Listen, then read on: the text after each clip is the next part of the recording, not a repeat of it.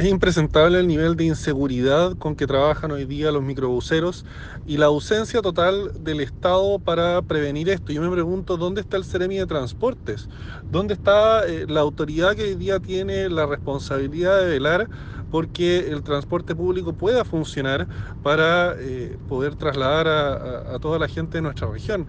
Y hoy día eso no existe, hay una ausencia total del Estado eh, y hoy día los microbuseros están pagando la peor parte.